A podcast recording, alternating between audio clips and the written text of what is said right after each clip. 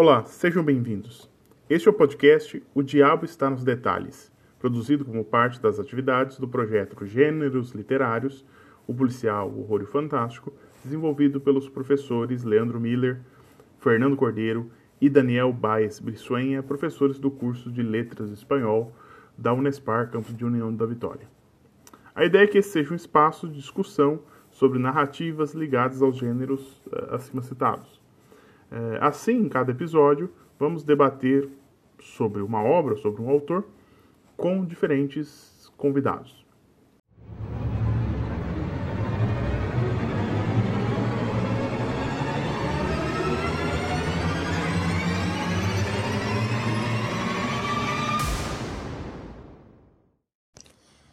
Bom dia, boa tarde ou boa noite. Eu sou Fernando Cordeiro e vou mais uma vez conduzir as conversas no nosso podcast. É um prazer recebê-los para este que é o nosso décimo episódio. Hoje a gente vai falar um pouquinho sobre um conto da Lígia Fagundes Telles, intitulado Venha Ver o Pôr do Sol. Esse conto, aliás, compõe as diversas antologias de narrativas de horror brasileira.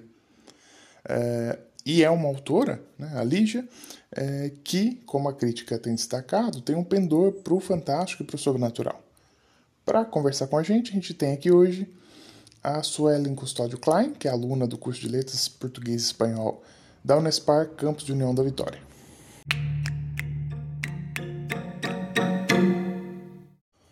Oi, Suelen, tudo bem? Seja bem-vinda. Ficamos muito contentes pela participação, pelo empenho e pela oportunidade de discutir textos e autores como esses. Eu, particularmente, sou um fã dos contos da, da Lígia, embora eu ache esse particularmente estranho. Olá, professor Fernando, tudo bem e com você? Eu fico muito feliz em fazer parte deste grupo que tanto me acrescentou conhecimento através desses podcasts. Agradeço também aos professores Daniel e Leandro por todo o empenho dedicado. E realmente, professor, esse conto da Lígia é um tanto quanto estranho mesmo. Ele nos prende e nos surpreende ao mesmo tempo. Mesmo eu, que não gosto muito desse gênero, admito que fui pega por esse conto da Lígia. O suspense dele e mesmo seu final me fizeram pensar e refletir em cada acontecimento e detalhe que o próprio narrador nos traz. Vamos começar então falando um pouquinho da Lígia e da sua obra? Lígia Fagundes Telles nasceu em 19 de abril de 1918 em São Paulo. Teve uma infância cheia de mudanças, o que pode ter sido um gatilho para uma sensação de medo e inseguranças. Estudou direito em São Paulo e dizia ter duas profissões de homem, escritora e advogada. Seu primeiro casamento foi com o jurista Godofredo da Silva Teles e depois com o cristão e crítico de cinema Paulo Emílio de Sales Gomes ficou conhecida como a Dama da Literatura Brasileira. Como contista, se destaca desde os 21 anos. Na literatura do Brasil, é associada à geração de 45. Lígia Fagundes Telles tem um gosto pela magia e pelo fantástico, e algo do romantismo, da novela gótica, da história e do terror. O conto Venha Ver o Pôr do Sol está entre os seus favoritos e se encontra na coletânea Antes do Baile Verde, de 1972. A escritora provoca o leitor, chama a atenção para as mazelas sociais, ao mesmo tempo que traz drama, leveza e o inesperado, o fantástico. Foram muitas as obras e prêmios que ela recebeu. Ingressou na Academia Paulista de Letras em 1982 e, em 1985, na Academia Brasileira de Letras. Teve seus livros traduzidos para várias línguas e, em 2016, aos 92 anos, foi a primeira mulher brasileira a ser indicada para o Prêmio Nobel de Literatura. Morreu ano passado, no dia 3 de abril, com 103 anos, muito bem vividos e contados, e nos deixa um legado incrível. Uh, e sobre o conto em particular, você poderia apresentá-lo para a gente? Assim, uh, situamos já aqueles que por algum acaso não tenham lido uh, essa obra e, evidentemente, recomendamos que leiam. O conto é cheio de suspense, tem um tom sobrenatural Ricardo, um rapaz simples, atrai a sua ex-namorada até um cemitério, lhe prometendo ter o pôr do sol mais bonito de sua vida. Em meio às conversas, Raquel chega a se irritar e querer ir embora, mas Ricardo a convence a ver o jazigo da família. Por algum motivo, aparentemente sentimental ainda, Raquel permanece ali. Ricardo fala de seus familiares mortos, inclusive de uma prima que morreu com 15 anos, de quem ele gostava muito. Raquel entra no jazigo, desce as escadas e, quando ela lê a data de falecimento de Emília, a suposta prima de Ricardo, temos o susto dela, pois a prima havia morrido em 1815. Como poderia ser? Nisso, Ricardo se afasta e a tranca naquele túmulo, que parece uma catacumba. Ela percebe que a fechadura é nova, implora para que ele a abra e acabe com aquela brincadeira. Enquanto ele fala que ela vai ter o pôr do sol mais lindo de sua vida. Sim, esse seria o último, não é mesmo? Uh, Suelen, pelo que você conta, na realidade, acontece pouca coisa no conto. A moça encontra um rapaz no cemitério e esse a conduz, sobre um falso pretexto, a um jazigo onde aprende. Isso se articula, o que parece, com duas características centrais da obra de Teles.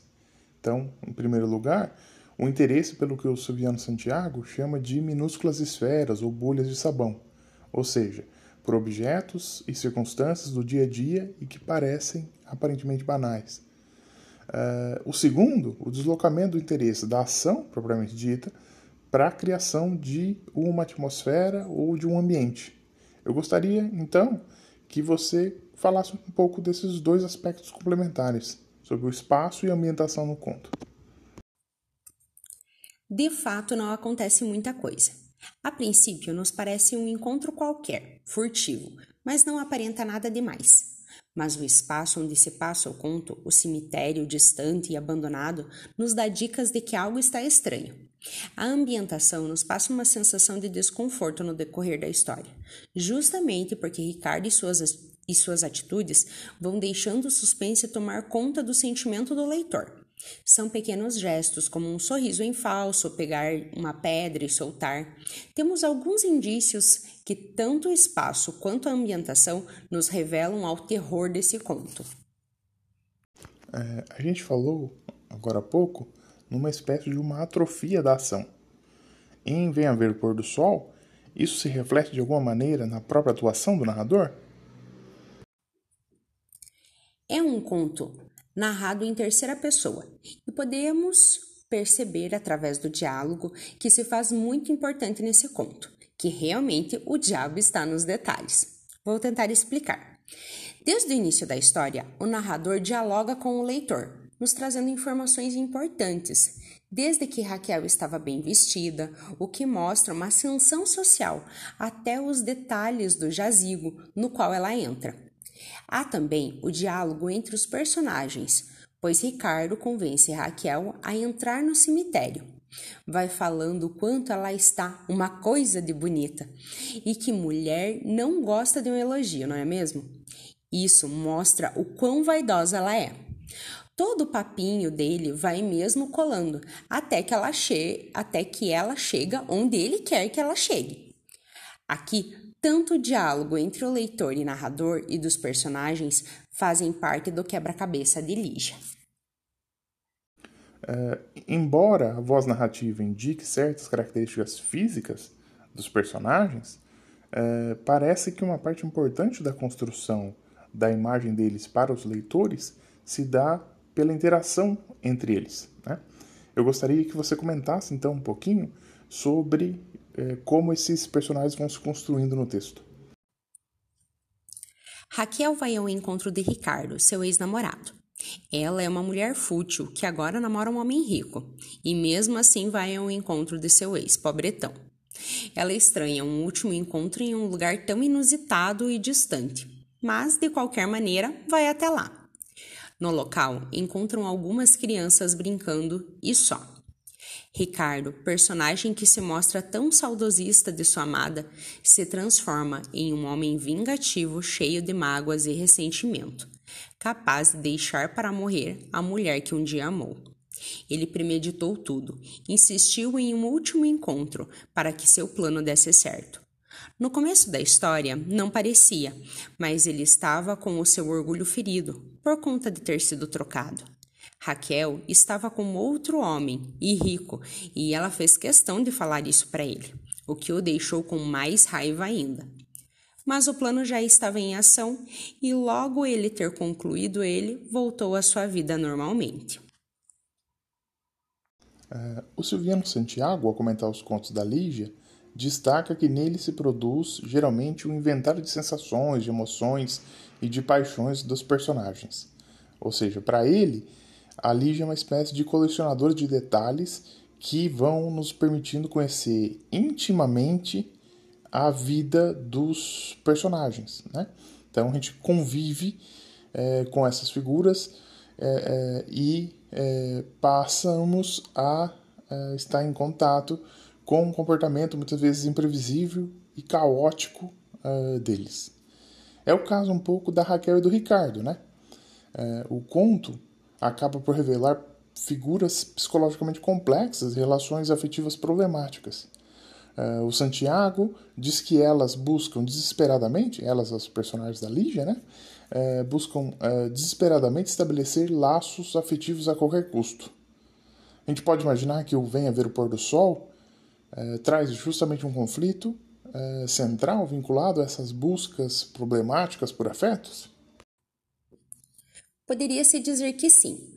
Não tem como negar que os dois são problemáticos, e é nítido que o término do relacionamento entre eles foi conturbado. Me parece que não teve um desfecho, ao menos para Ricardo, mas ao mesmo tempo para Raquel também, uma vez que ela vai ao encontro do ex. O que acontece nesse conto sempre aconteceu e ainda acontece. O que muda são as terminologias usadas. Não se pode fechar os olhos para os sinais que o seu relacionamento te dá. E acreditem, é só se permitir olhar esses sinais. Por que Raquel vai ao encontro do ex? Se está bem? Num cemitério? Como assim, hein? Por que Ricardo planejou tudo isso? É o famoso não é minha, mas não será de mais ninguém. Aí não dá, né? Ainda pensando na relação conflituosa das personagens, eu lembrei de uma das fases célebres cunhadas pelo Sartre, né? segundo a qual o inferno são os outros. Se eu entendi direito, na filosofia do, do autor francês, essa questão se vincula com a autodeterminação humana, ou seja, com nossa liberdade para tomar decisões, mas que esbarra na autonomia do outro. Isso é, no fato de que os outros também têm seus próprios interesses.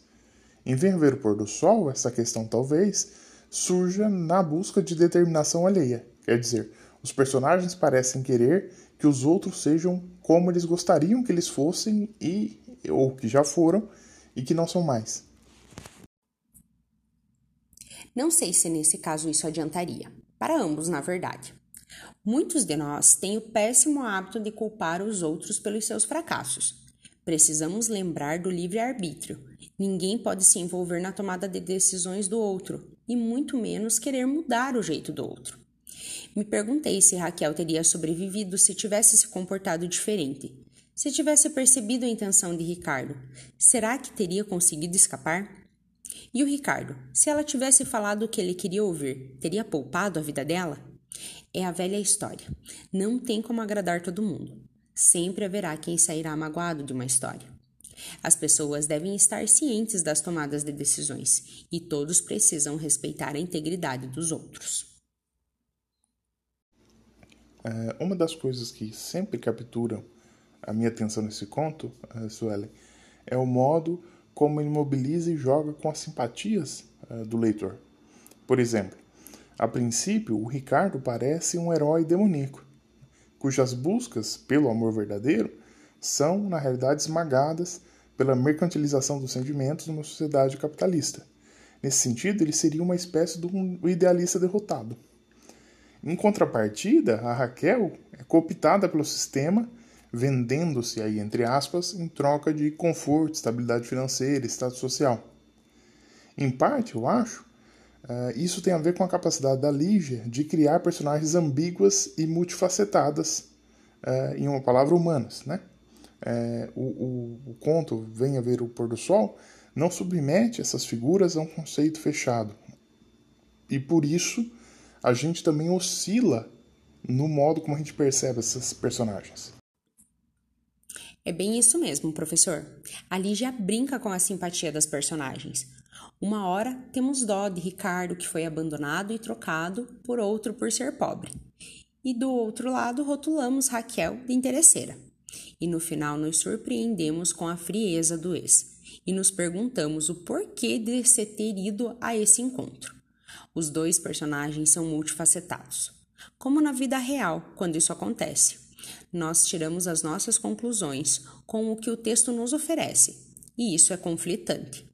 Ao mesmo tempo que Raquel parece interesseira, não merece o final que tem.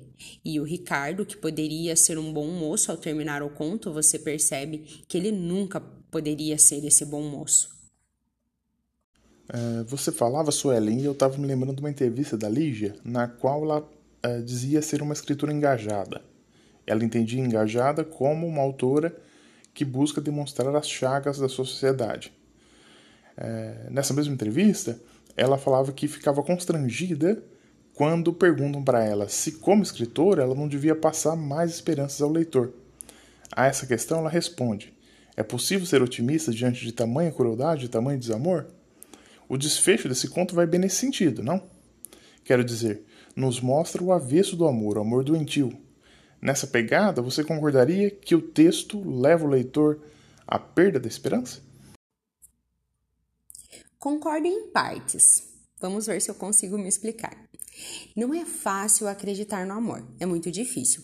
Lígia viveu muito e, infelizmente, pôde acompanhar muitas Raquéis Digo isso porque, como no conto, muitas mulheres foram de encontro à sua morte, muitas vezes por amar demais ou mesmo amar errado, se é que me entende.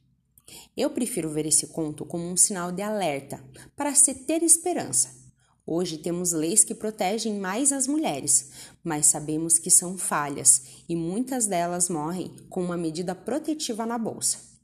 A meu ver, um homem que se comporta minimamente como Ricardo não ama e nunca amou. Isso não pode se chamar nem de desamor. Homens como ele tratam as mulheres como se fossem seus donos e não admitem o famoso levar um fora.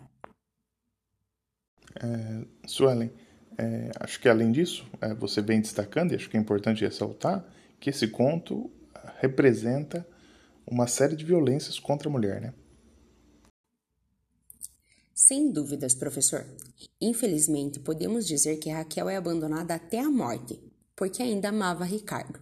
Digo isso porque acho impossível ela ir ao encontro desse seu ex sem ainda sentir algo por ele.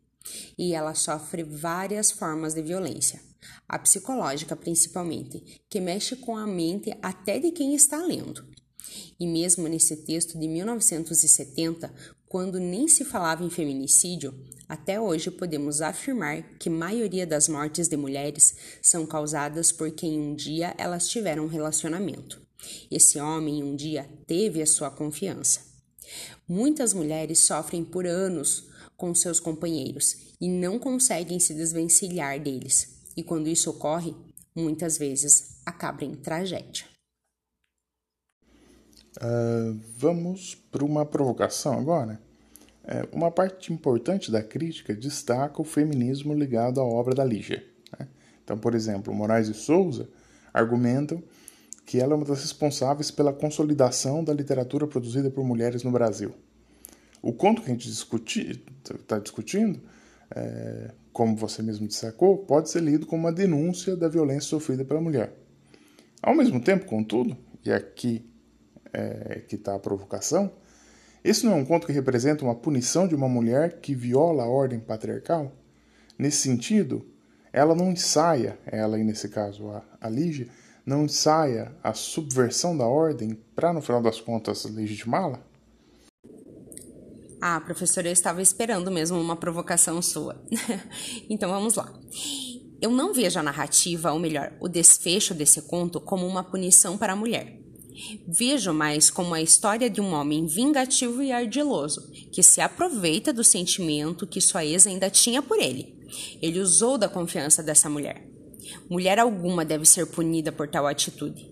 Não estou falando que ela estava certa em ir ao encontro dele, mas se ela sentia algo por ele, quem sou eu para julgá-la?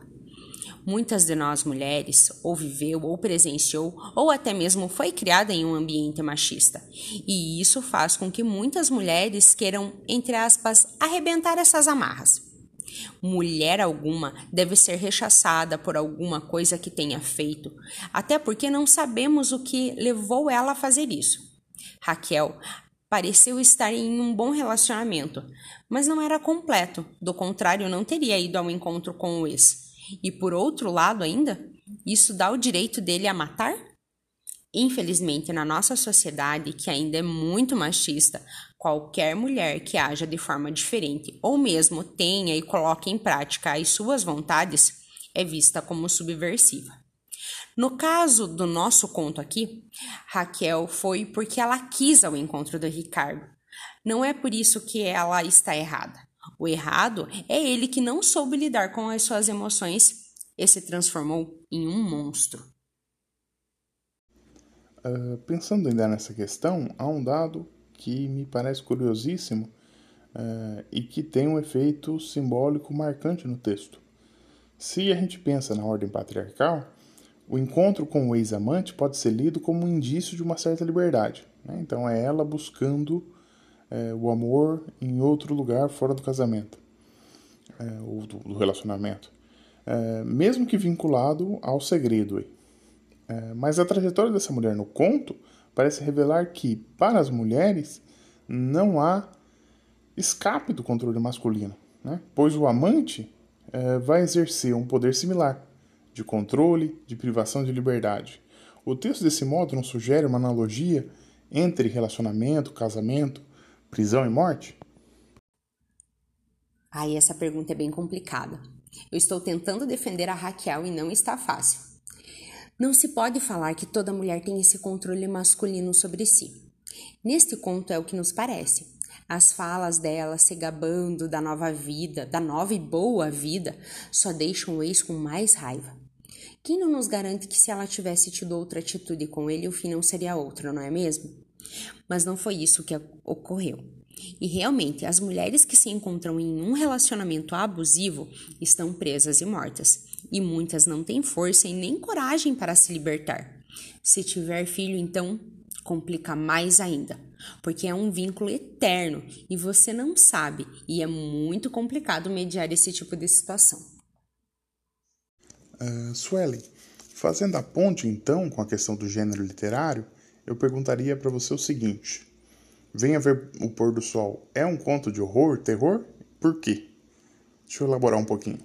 Pensando no que propõe o Noel Carroll, o horror está ligado à presença do monstro. Para ele, o monstro é uma criatura sobrenatural, ou seja, que rompe com o que consideramos como ordem natural. Esse ser, além disso, para o Carroll, deve causar medo e repulsa na personagem com quem ele tem contato e também no leitor. Vamos então quebrar aquela pergunta anterior em duas partes para que possamos pensá-la mais sistematicamente em relação à teoria. Então a primeira pergunta seria mais ou menos assim: Há um monstro em Venha Ver o Pôr do Sol, esse monstro é sobrenatural, ele causa medo e repulsa nas personagens com quem interage, ele causa medo e repulsa no leitor? Acredito que essa é uma das questões do conto, professor, pois o leitor se pergunta, ao menos eu me perguntei, se o Ricardo é mesmo dessa vida podemos dizer assim. Eu particularmente vejo ele como um monstro, pela sua premeditação, e ele me parece sobrenatural, ao menos é uma das possibilidades que eu vejo, a dele sendo como esse ser sobrenatural. Percebemos também, desde o começo da narrativa, que Raquel se incomoda, mas isso não a impede de ir ao encontro e muito menos de entrar no jazigo que seria da família de Ricardo. E quando ela demonstra ter ficado com medo, já é tarde demais.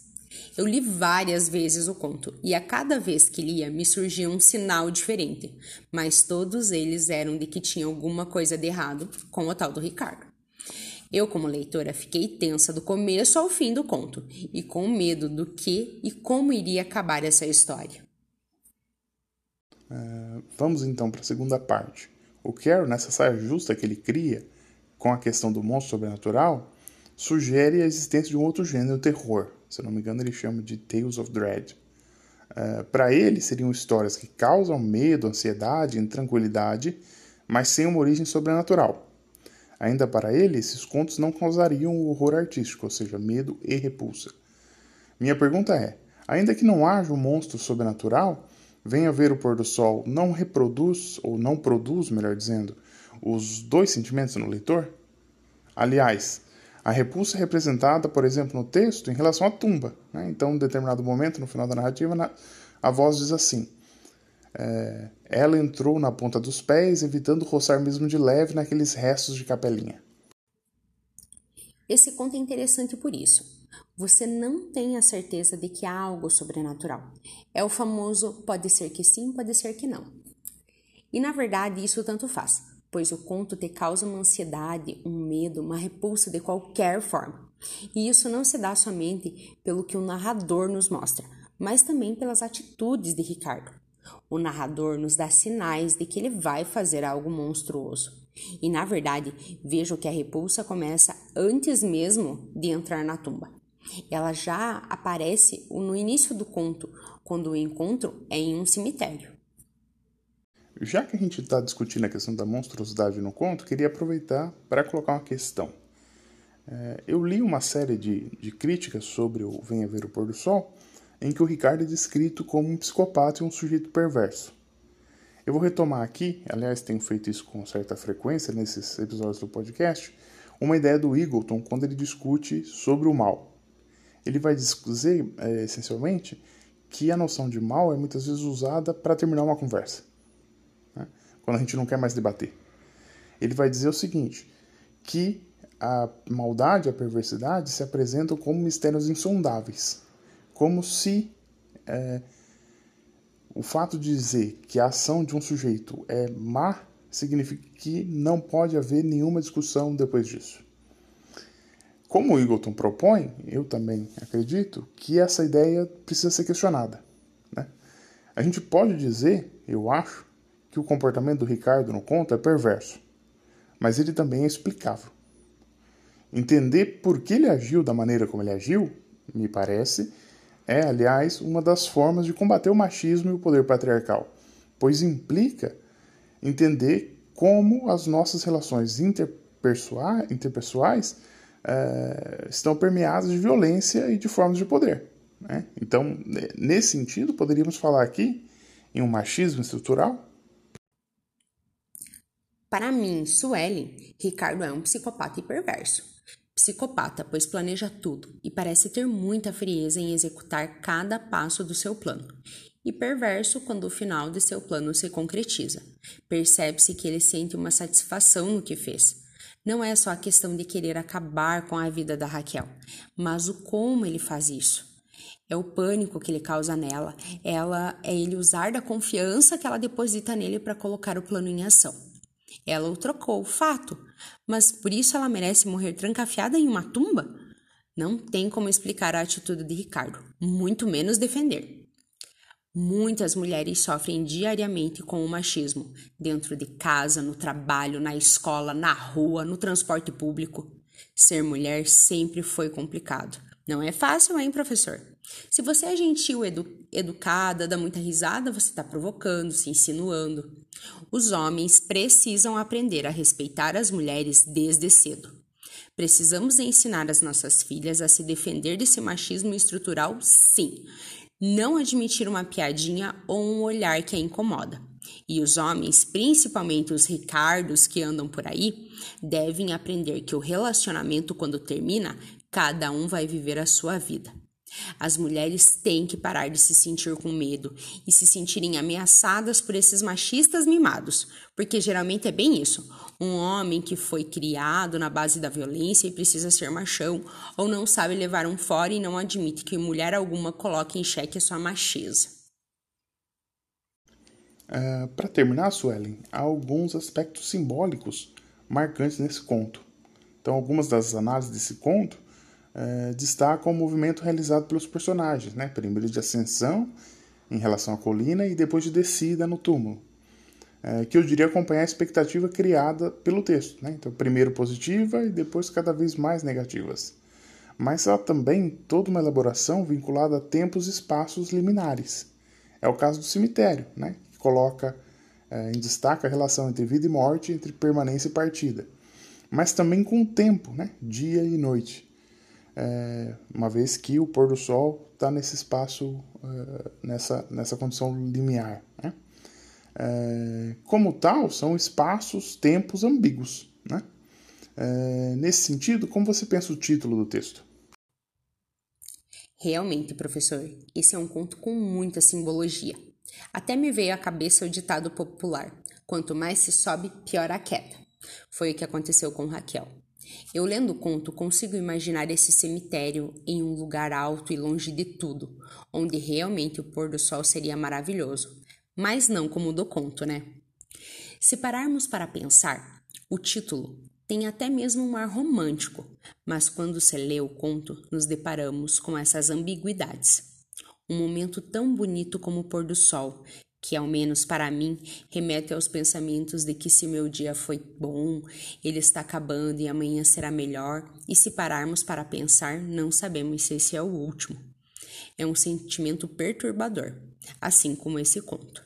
Fazendo uma análise, dá sim para ver toda essa brincadeira com o jogo de palavras, desde o título até o conto. Até mesmo eu fui atraída pelo conto por causa do título.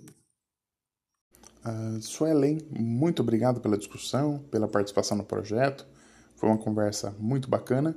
Espero que tenha agradado também aos nossos ouvintes. Uh, e esse texto da Lígia é de fato bastante intrigante eu, como já disse, sou um fã dela.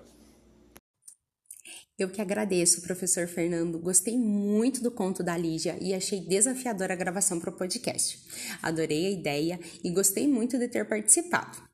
Espero que todos tenham gostado do conto. Leiam e até tem alguns vídeos no YouTube dramatizando esse conto, que também é bem interessante. Até! Uh, valeu, pessoal. Uh, obrigado pela atenção, pela paciência. Uh, fiquem atentos para novos episódios.